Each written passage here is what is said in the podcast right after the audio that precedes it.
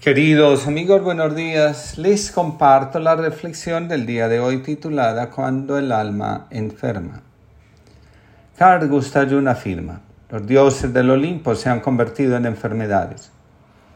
Aquello que los antiguos consideraban fuerzas que gobernaban la vida de los individuos y por esa razón se les rendía culto, dejaron de ser vistos como lo que son, dejaron de respetarse y se convirtieron en la causa de la enfermedad psíquica.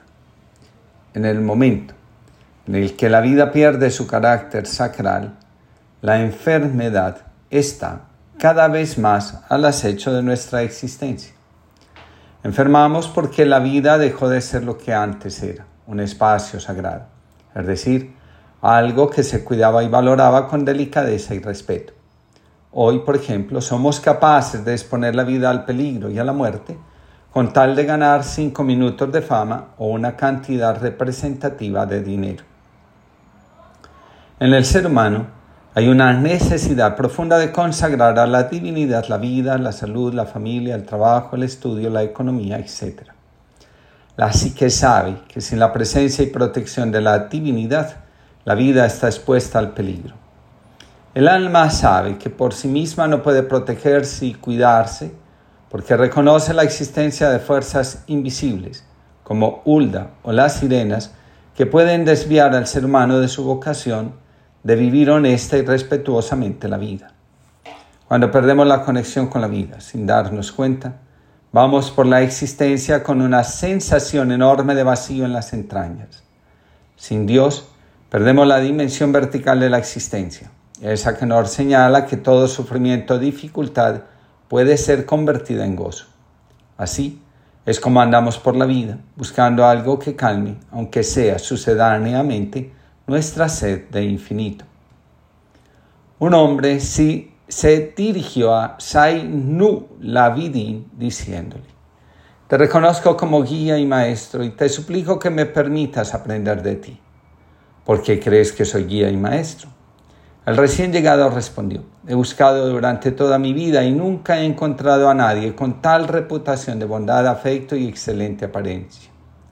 Sainula Vidin lloró y le dijo, querido amigo, qué cosa tan frágil es el hombre y en qué peligro está. La reputación y las acciones que me atribuye las comparto con algunas de las peores personas en el mundo. Si todos los hombres juzgan solo por las apariencias, todo diablo será considerado un santo y todo hombre superior podría ser visto como un enemigo de la humanidad.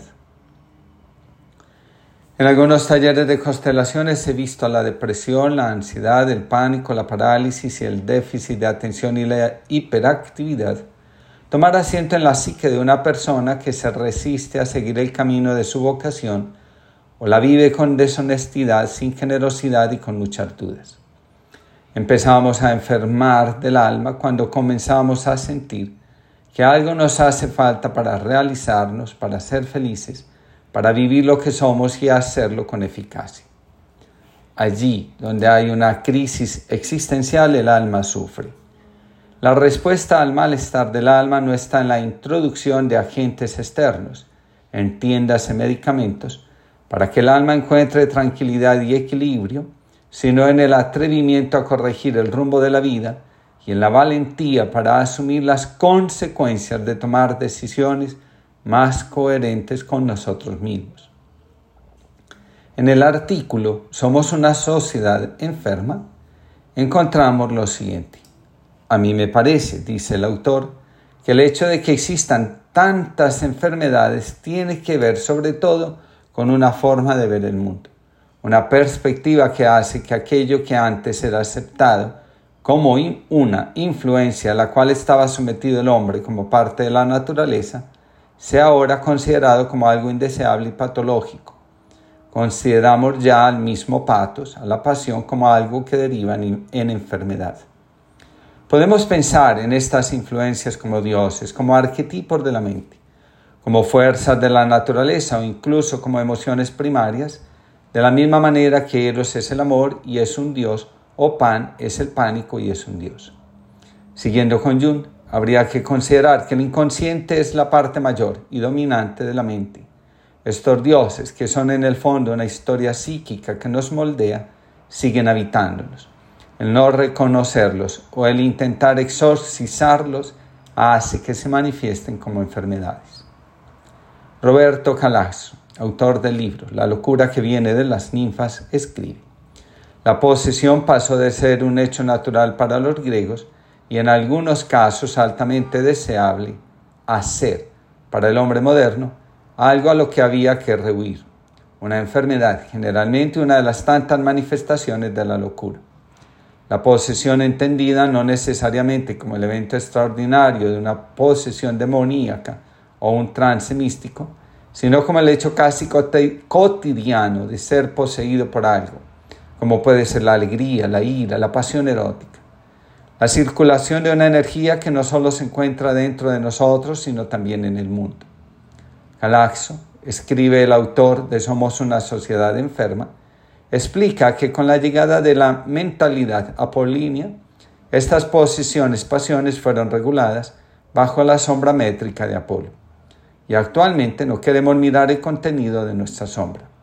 Todo aquello que nos produce una sensación desagradable, todo lo que es percibido como negativo, debe de ser desechado rápidamente, tan rápido como se tarda en tomar una pastilla.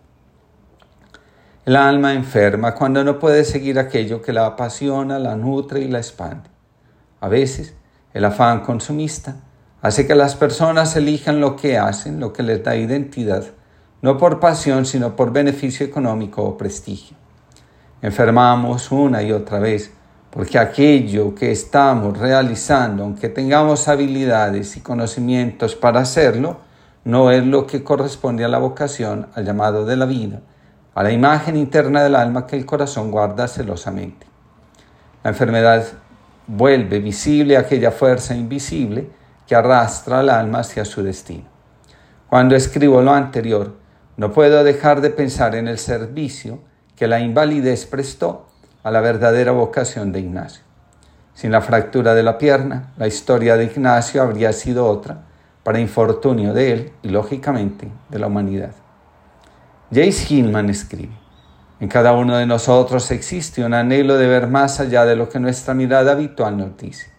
En el fondo del alma, cada uno de nosotros aguarda la manifestación de algo oculto que nos revele cuál es nuestro verdadero destino.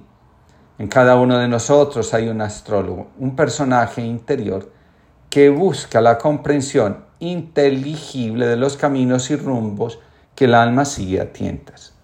Todos, de una manera u otra, queremos desarrollar la percepción que nos permita decirle a los invisibles de la vida, entren, ustedes son bienvenidos a mi existencia. Eso sí, quien permite que lo invisible se manifieste, tiene que estar dispuesto a responder con generosidad.